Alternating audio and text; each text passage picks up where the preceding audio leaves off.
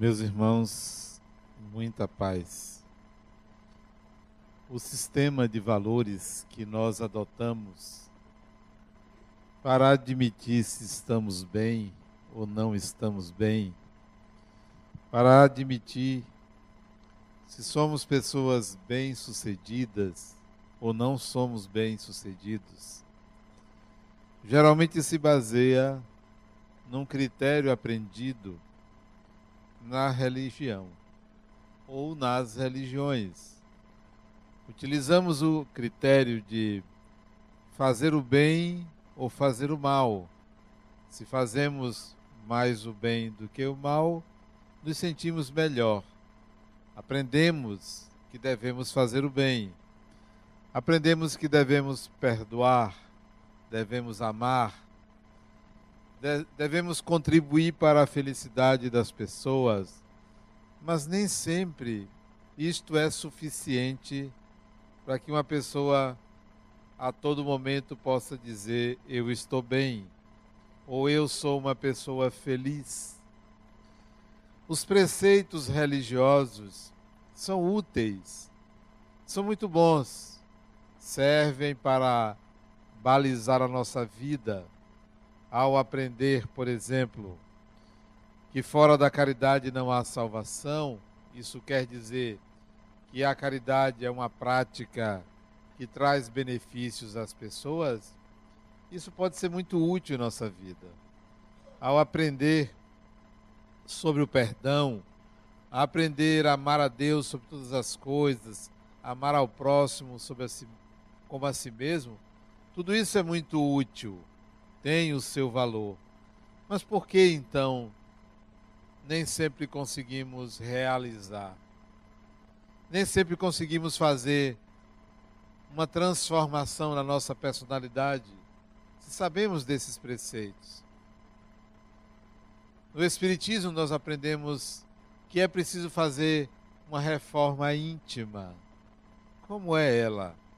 É seguindo esses preceitos? Se nós não conseguimos, será que existe uma possibilidade de estabelecer estratégias para alcançar isso? Creio que sim.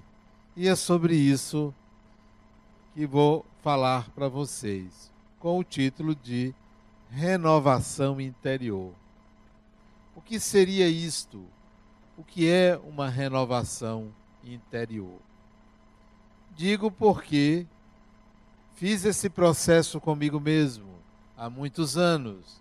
Resolvi fazer uma faxina interna, uma limpeza interna, uma mudança de critérios, de valores, de propósitos na vida, mas sem nenhum radicalismo, sem seguir nenhuma base muito radical ou fundamentalista. Como foi essa faxina? É preciso dizer que, como todo adolescente, vivi momentos de crise, várias crises. Crise de identidade, crise sexual, crise de honestidade, crise amorosa, crise financeira. Como toda pessoa, passei por várias crises, mas teve uma que foi muito importante para esse processo de renovação interior.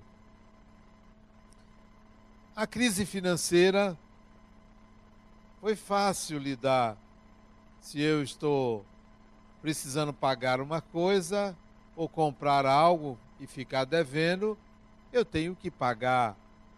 Fiquei devendo, mas consegui pagar alguns compromissos.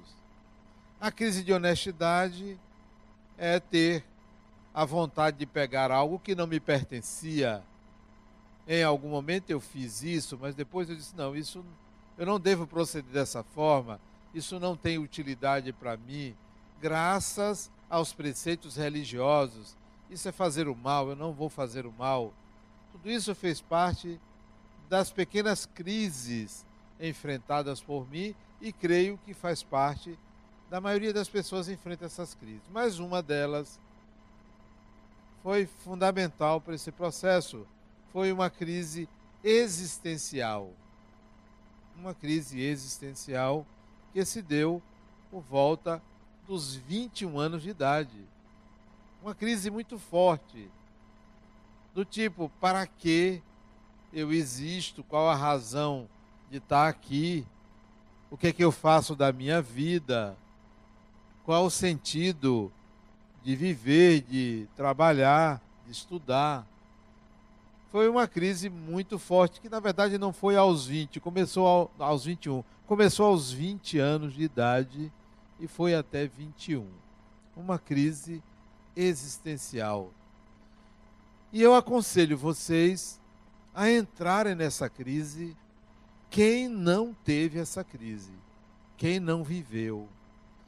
E ela pode ser vivida em qualquer idade. Eu vivi aos 20 anos e encontrei um ponto de equilíbrio aos 21 anos de idade.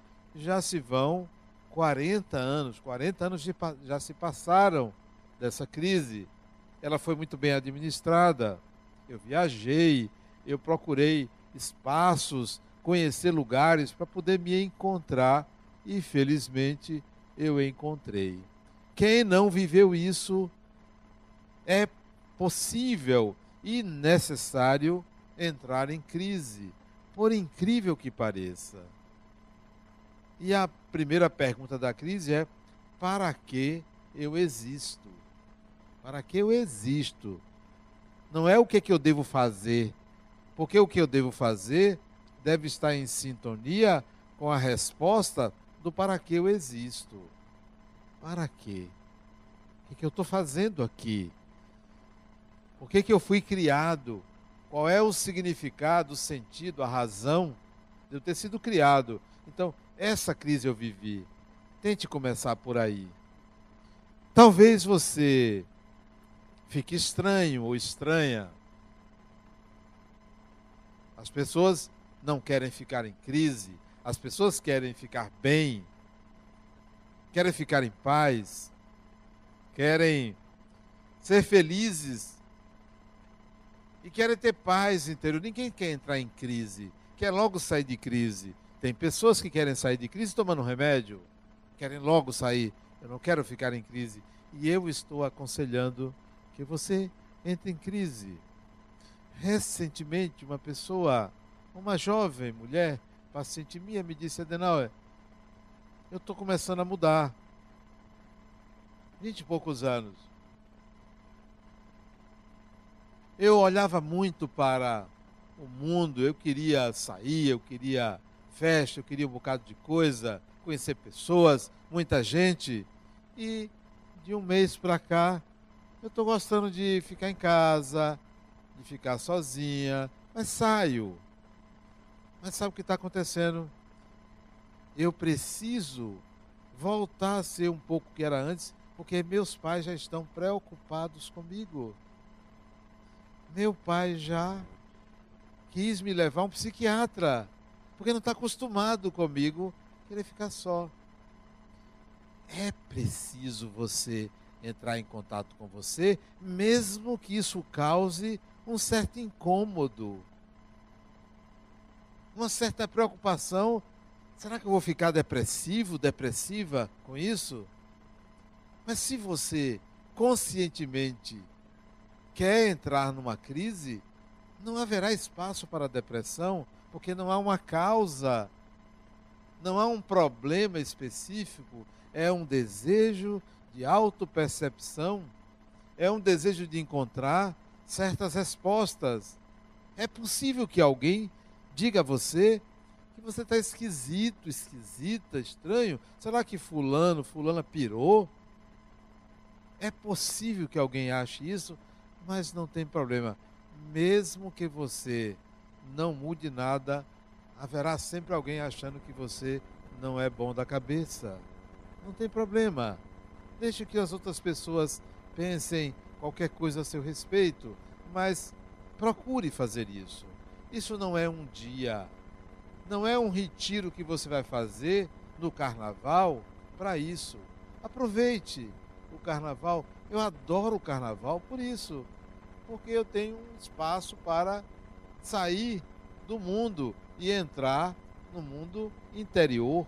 Então aproveite, mas você não vai resolver isso daqui para segunda-feira, daqui para o mês que vem. Isso é um processo onde você continua vivendo a vida comum, a vida normal, mas com uma ocupação psíquica, mental, consciente de se questionar para que eu existo. E não pense que você existe para trabalhar. Não pense que você existe para ser feliz. Isso é muito lugar comum. Não pense que você existe para parir, ter filhos. Não pense que você existe para se vestir bem. Deve haver algo muito pessoal, muito pessoal, para a sua existência, porque somos pessoas diferentes, somos uma diversidade muito grande de possibilidades de existir, de ser, então deve haver uma razão especial para cada pessoa. Encontre a sua. Então, essa é a primeira fase da renovação interior.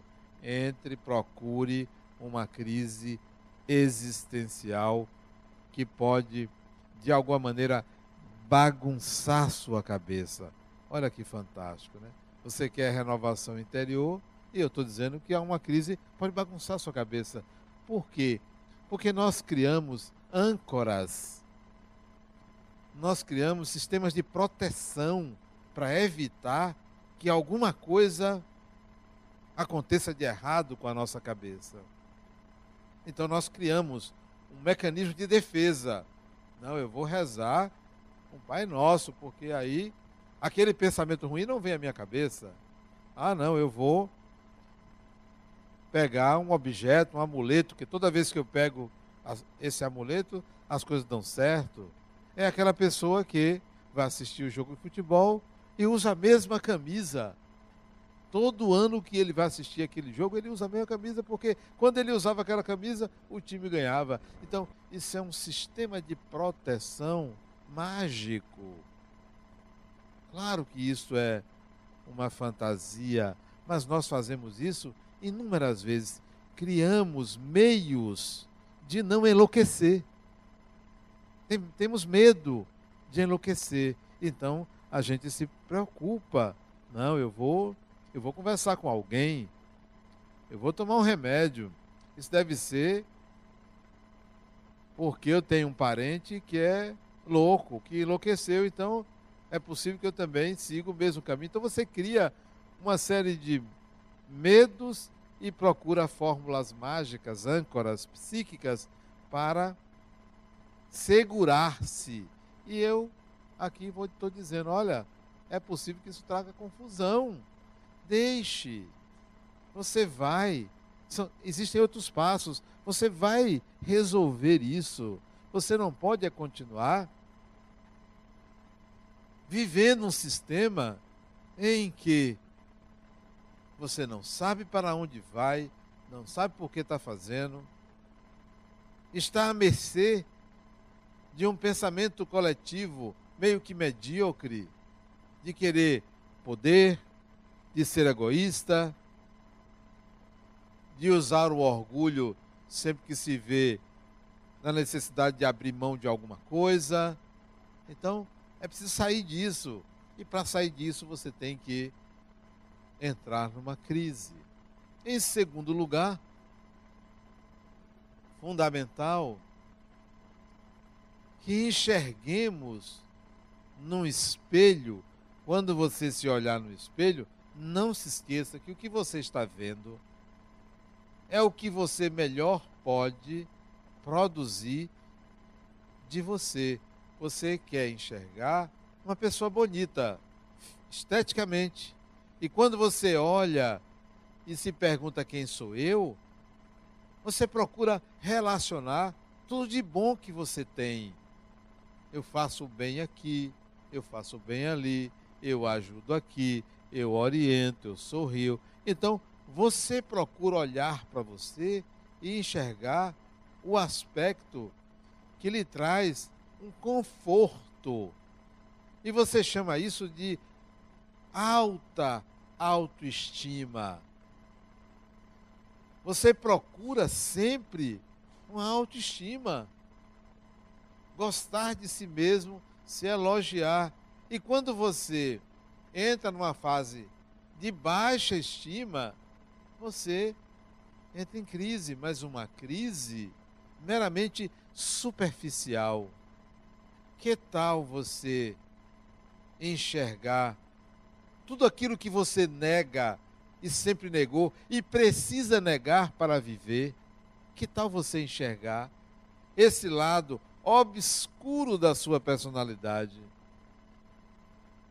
Será que você consegue fazer esse exercício?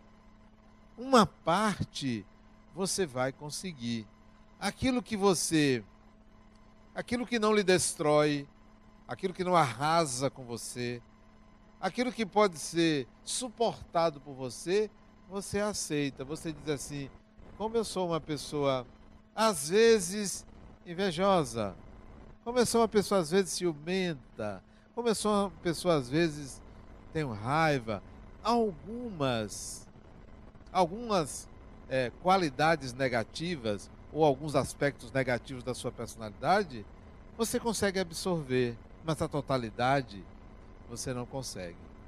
Mesmo sabendo que tem, você não quer admitir, porque você foi treinado ou treinada a dizer que é uma boa pessoa. Você foi condicionado ou condicionada a essa visão de si mesmo extremamente positiva. Então você não quer olhar o lado negativo da sua personalidade. Além do mais, existe um lado negativo da sua personalidade que você não sabe que tem, mas que é visível para os outros. Que você acha que ninguém está vendo, porque não existe. Você tem um modo de se ver tão de bem com a vida que você não enxerga algo que os outros percebem, conseguem ver suas tendências. Mais ainda, você tem um lado na sua personalidade que é bom e que você não enxerga, mas existe também. Há um lado negativo, há um lado negado da personalidade que a gente não se dá conta. Para uma renovação interior, é preciso que você enxergue esse lado negado e esse lado negativo da sua personalidade. Como é que você vai fazer? É preciso ter coragem. É preciso ter coragem. É preciso ir buscar feedbacks. Fulano, o que, é que você acha de mim? Preferencialmente pergunte isso a quem não gosta de você. Você já tem uma pista aí. E se você não tem coragem de perguntar a quem você não gosta, procure saber o que dizem as pessoas que não gostam de você sobre você, porque elas elas observaram uma pista do seu lado sombrio.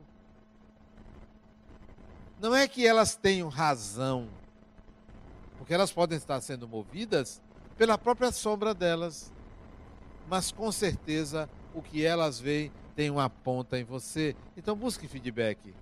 Busque feedback. Ao mesmo tempo que Diga, tenha coragem de dizer de você o que você nega, o que você não aceita. Sim, eu sou. Pelo menos diga para você. Não precisa dizer para os outros, diga para você. Isso é depois da crise. Talvez fosse bom fazer isso durante a crise. Observar, analisar, identificar o lado sombrio da própria personalidade. Isto é fundamental. Mas não para aí. Vamos admitir que você chegue para você mesmo e consiga identificar que você é uma pessoa que sempre que é preterida por alguém, fala mal desta pessoa. Isso é sombra. Isso é lado negativo. Toda vez que eu sou rejeitado ou rejeitada, eu procuro falar mal de quem me rejeitou. Tipo aquela fábula da raposa e das uvas. A raposa, por não conseguir pegar as uvas, diz assim: também estavam verdes, ia me fazer mal. Deprecia o que não alcança.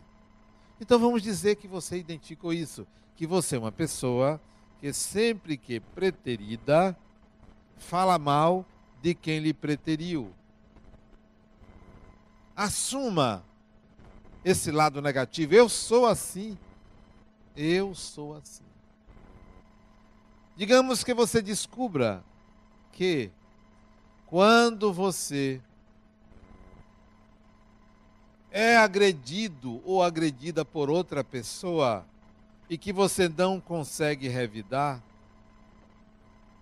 você fica com raiva e desconta essa raiva em algo ou em alguém. Bate no gato, maltrata o cachorro, agride a mãe, o pai, o marido, a mulher. Você desconta em alguém. Digamos que você descobriu que você é assim. E vá descobrindo uma série de características negativas em determinados momentos sob pressão. Digamos que você descubra que, estando na rua, tem o saque de uma loja. Greve dos policiais.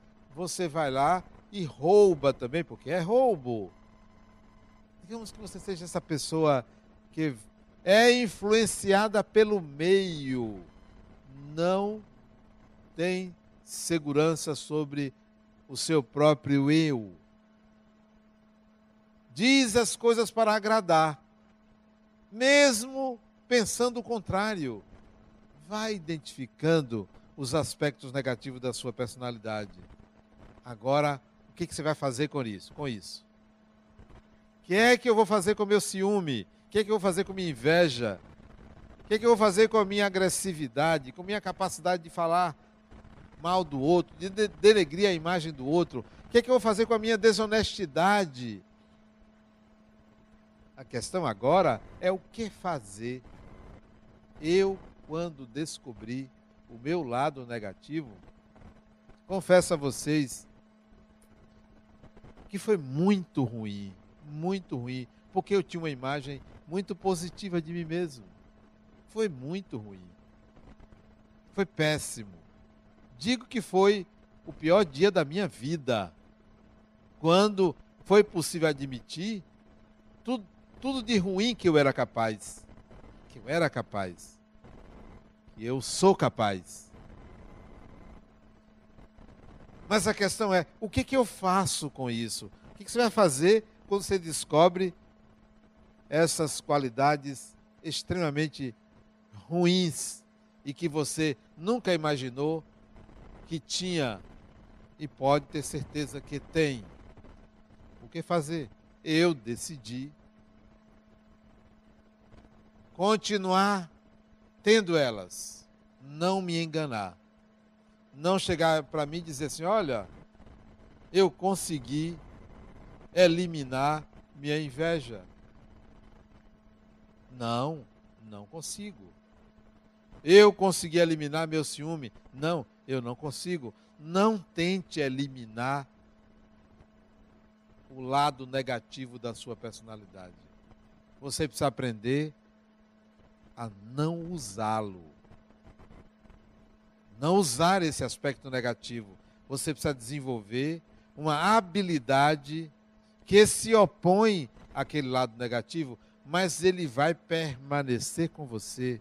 É preciso que você integre isso a você e não queira jogar fora como se isso fosse possível. Não é possível. Você luta para eliminar o lado mal da sua personalidade, até um dia você descobrir que você não consegue.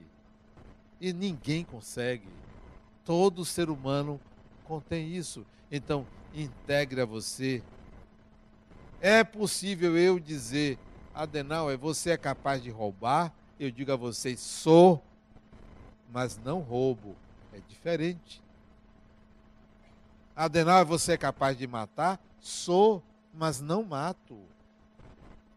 E não faço nenhum esforço para não fazer. Por que não faço nenhum esforço? Porque é natural não querer matar, é natural. É natural não querer, querer roubar. Por quê? Porque eu não nego isso. Se você nega aquilo que você é de negativo, você dá poder ao que você nega. Então, eu sou, mas não faço. Qual é a diferença entre Adenauer e um desses corruptos que roubam o dinheiro público? Somos iguais porque eu também seria capaz de, apenas eu não faço, mas seria capaz. Será que se eu estivesse naquele meio eu faria? Talvez. Então, ao admitir isso, eu tiro um peso, uma obrigação de negar. Mas não faço. Por que não faço? Posso dizer que não faço, porque já fui testado. Nesse capítulo de corrupção, já fui testado. Eu já tive uma função pública há muitos anos atrás e me foi oferecido, não, na maior tranquilidade. Não quero, não preciso, não me faria bem, acho que não faz bem a você. Então já fui testado. Mas que seria capaz, não sei em que circunstância eu me corromperia, mas não posso negar que isso existe em mim. O segundo movimento da renovação interior é a integração do aspecto negativo da personalidade. Isso tira peso de você. O terceiro passo da faxina interior, da renovação interior, é você identificar os seus preconceitos. Os seus preconceitos são um atraso de evolução. É preciso identificar que preconceito você tem. Qual deles? Eu hoje estava assistindo a um filme, dia de quinta-feira é dia de relaxar. Estava assistindo a um filme que eu já tinha assistido uma vez, mas eu resolvi, resolvi assistir de novo, chamado Amistade. filme maravilhoso. Não sei quem já assistiu. Pouca gente. Assistam de. Quem não assistiu, procure. O filme trata de escravidão. Escravidão. Um navio que transportava negros que foram escravizados na África e levados para para a Inglaterra. Se não me engano, Inglaterra, Estados Unidos. Pois bem. Qual é o seu preconceito? É de cor, de raça, de religião, de altura, de poder, de dinheiro? Quais, são os seus preconceitos? Olha um preconceito muito comum. Não vou onde fulano ou fulano estiver. Isso é um preconceito. É uma inferioridade. Evito a presença de fulano ou de ciclano. Isso é um preconceito. Outro preconceito. Não me casaria com uma pessoa que tivesse tal religião, etnia, cultura, preconceito. Só gosto de andar com pessoas do tipo A ou do tipo B, preconceito. Quais são os seus preconceitos? Os seus preconceitos são a ponta do iceberg de algo mais profundo chamado complexo inconsciente. Nós temos muitos complexos. Quando eu fiz psicologia, isso já vão 1990, quando eu entrei na faculdade, Já vão 27 anos. Quer dizer, eu tinha entrado antes, depois deixei e voltei em 1990. 27 anos. Eu fui fazer terapia, porque é inadmissível que um profissional que lide com pessoas não se conheça. E a terapia me fez eu me conhecer. E eu tinha um preconceito. Preconceito à homossexualidade. Brincava. Como todo mundo socialmente brinca, era um preconceito. Não era algo assim assintoso, mas era um preconceito, porque se você brinca com a identidade sexual de uma pessoa, é preconceito. E eu levei isso para o meu terapeuta. Esse Adenauer, o que, que existe de mais sagrado para você? E eu não tive dúvida. Se existe uma coisa sagrada que eu persigo, que eu gosto, que eu quero, que faz parte da razão da minha vida, é o amor.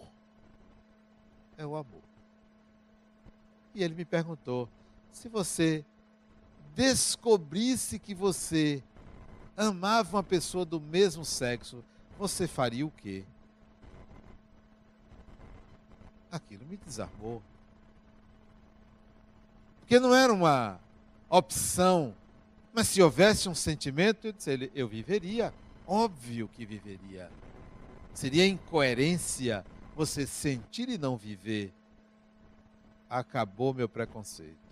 É como se ele dissesse: se você fosse gay, aí não tem como. Então, elimine seus preconceitos. Tem pessoas que têm preconceito de cor. Pense assim: e se eu fosse negro? E se eu fosse albino? E se eu fosse índio? E se eu fosse. Como você lida com a coisa que é você? Então fica mais fácil você entender, acolher, aceitar a diversidade humana. Então, elimine seus preconceitos, dissolva o poder que um preconceito tem sobre você. Você se casaria com uma pessoa que tivesse aquela condição que você tem preconceito? Se você não, então há o preconceito.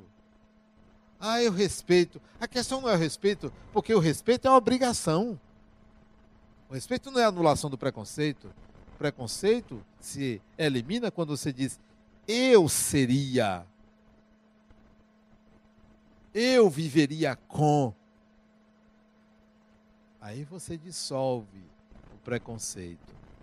Então, é parte do processo de renovação interior, faxina interior, você dissolver seus complexos. Um, crise existencial. Dois, integração da sombra. Três, dissolução dos complexos. Quatro, passo da faxina interior. A questão das personas, da imagem externa você tem uma profissão, é pedreiro, carpinteiro, pintor, político, médico, engenheiro, advogado, professor. Você passa muitos anos na sua vida usando aquela roupagem, aquele formato de ser, e não percebe que aos poucos você integra a você características da profissão. É a pessoa é médica, o marido é engenheiro, aí vem almoçar em casa, senta para almoçar, a mulher diz assim: Você sabia que quando a gente não lava a mão tem muito germe e passa para a comida? a persona veio, né? Ela nem reparou se ele fez isso ou não fez isso. Ela já vai dando um shelp nele. E outros shelps, né? Que a persona. É se eu chegasse em casa e fizesse uma palestra em casa dos meus filhos, né? voltar sentadinho, fazer uma palestra. Não tem sentido. Em casa eu não sou palestrante, eu sou pai, eu sou marido, eu sou quando era filho, não era palestrante, não tinha que doutrinar ninguém. É você chegar em casa e querer que as pessoas sejam espíritas. Você quer convencer as pessoas? Como assim? Que tal deixar as pessoas livres para fazerem suas escolhas?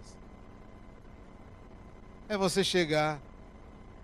Como eu tinha um amigo que ele ele tinha uma habilidade enorme com móveis. Ele era médico, de fazer móveis. E ele chegava na minha casa, de vez em quando, dava uma hospital. Não, aquele móvel ali você podia fazer assim, sabe? Não tem menor sentido, só porque ele. A outra, eu vou falar porque ela não está aqui. Primeira consulta que ela foi a mim foi. Eu atendi, Ótima pessoa, maravilhosa. Foi embora. Ia marcar a sessão, não marcou. A seguinte. Mas 15 dias depois ela marcou. Olha, eu só marquei porque minha filha me disse que era para eu marcar. Mas eu não gostei. Não gostei. Mas não gostou de quê? Da sua sala. Tapete, aquela cor não combina. Decoradora. Então, é a persona que vai na frente. Você não consegue desvestir, está sempre vestido. É o médico que sai do hospital e vai na barraca de guarda-pó. Ele não consegue tirar. É você que não consegue sair de uma visão de mundo característica de uma forma de ser. Que tal ser uma pessoa múltipla, eclética, capaz de compreender e não querer direcionar a vida dos outros. Deixa as pessoas serem como são, deixa as pessoas até errarem. Tem direito. Tem direito. Então, cuide para que a sua persona principal não domine sua vida. Porque não é você, é um ranço. Conhece aquele ditado: o uso do cachimbo põe a boca torta. É esse ditado. Cuide para que você não ande querendo consertar o mundo. Eu não quero consertar o mundo, eu quero renovar-me interiormente. Então esse é o quarto. Quinto.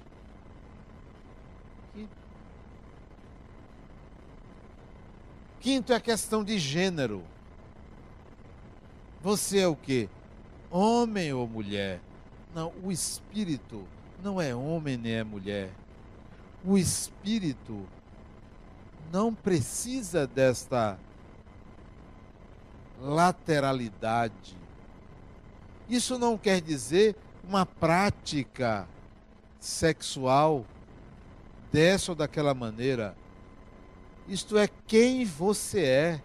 Nós somos espíritos circunstancialmente utilizando um corpo masculino ou feminino. Felizmente agora você pode mudar de sexo até pelo SUS. Para quem quer, pode mudar. Olha que coisa boa. Nós não somos isso. Então vamos integrar a nossa personalidade, não sermos uma coisa nem outra, nem as duas, nem a soma. Nós somos espíritos. A sexualidade está no desejo. Está no desejo. Olha o seu desejo. E não precisa você ter que pender para um lado ou para outro. Você é espírito. Então integre as características masculinas, femininas ou o que for o que existir a você mesmo, para que você entenda o universo masculino, o universo feminino. E não fique pensando que homem e mulher são espíritos diferentes. É o mesmo espírito. Ora usa um corpo, ora usa outro. Pode passar dez encarnações com um homem, mas vai ter que vestir saia. Não tem jeito vai ter que ter seios. Porque o DNA não tem um DNA diferente. Ou é um lado ou é o outro. Então, você vai usar aquilo. Você já pensou, você, homem que está aí me assistindo, ou aqui sentado, usando uma saia, dando de mamar uma criança? Olha que coisa bonita, né? Você. Então, integre isso, deixe de preconceito bobo, integre isso. E vice-versa. E vice-versa. Nesse capítulo, o machismo do homem é muito maior do que o feminismo da mulher. Então vamos integrar essas habilidades e qualidades masculinas e femininas ao nosso ser. Essa foi a quinta.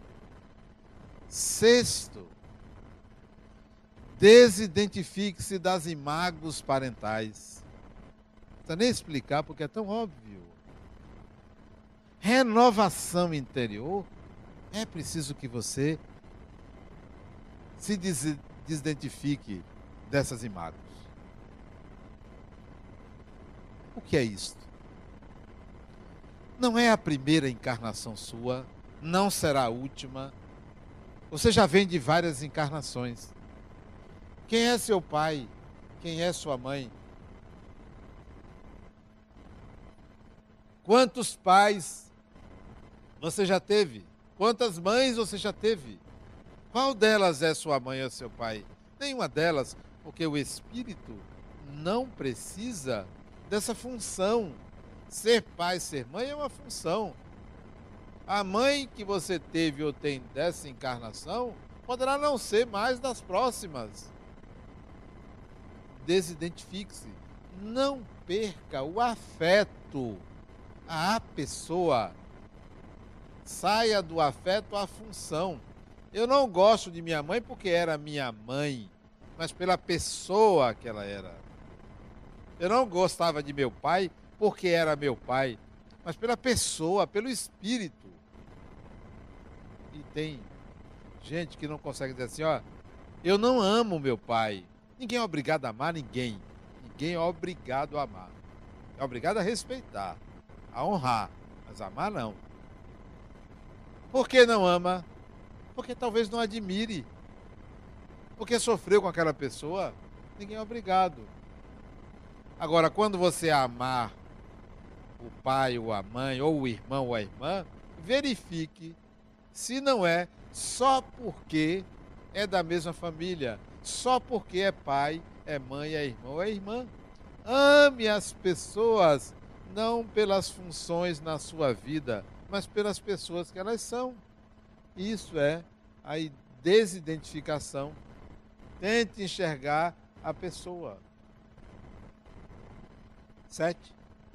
Sete. Para a renovação interior, considere que você também precisa fazer uma distinção entre o personagem que você é, que você usa, e o espírito que você é. Nós somos seres imortais. O personagem que hoje tem um nome, tem um tipo físico, morre morre, deixa de existir nesta dimensão. O espírito não. O personagem tem limites. O personagem é limitado. O espírito pode muito mais do que o personagem. O espírito que você é pode muito mais do que esse personagem que foi construído nessa encarnação. Que tem limites. Limites da cultura, limites do corpo, limites da educação, limites psicológicos, limites da época, mas o espírito é muito maior, muito mais com muito mais habilidades do que o personagem. Então distinga isso. Estamos vivendo um personagem.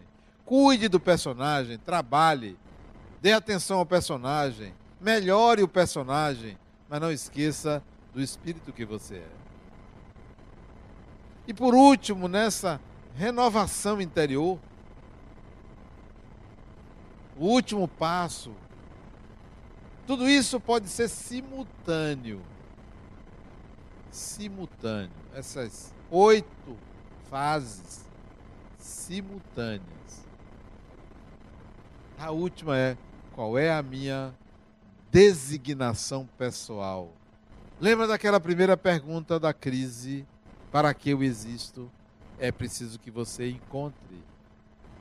Não é qual é a minha missão. Não é qual é a minha tarefa. Não é qual é o meu karma. Qual é a minha designação pessoal.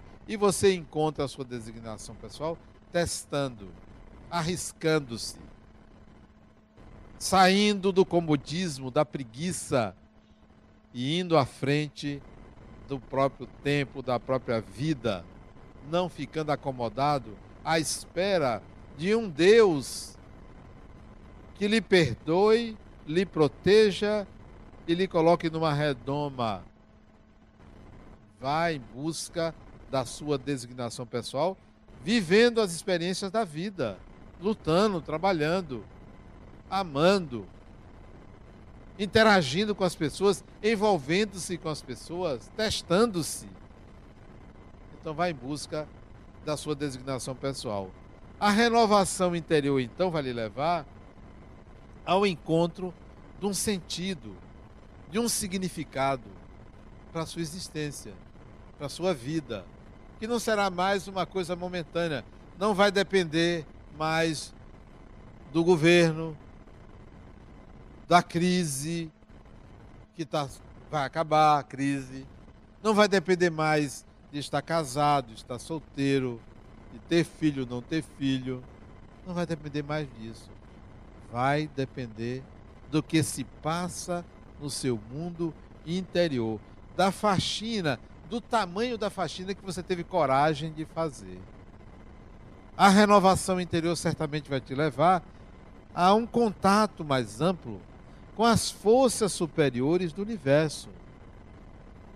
Com a possibilidade de você se iluminar.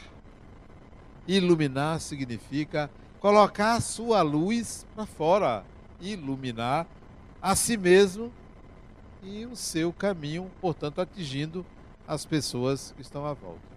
Esse processo de renovação interior é o que talvez as pessoas entendam como reforma íntima. Mas eu creio que seja muito mais amplo do que o que se diz de reforma íntima. Caminhe nessa renovação interior. Vá em busca. Não se intimide ante a, aquilo que vem contra você, porque o que vem contra nos fortalece. Muita paz.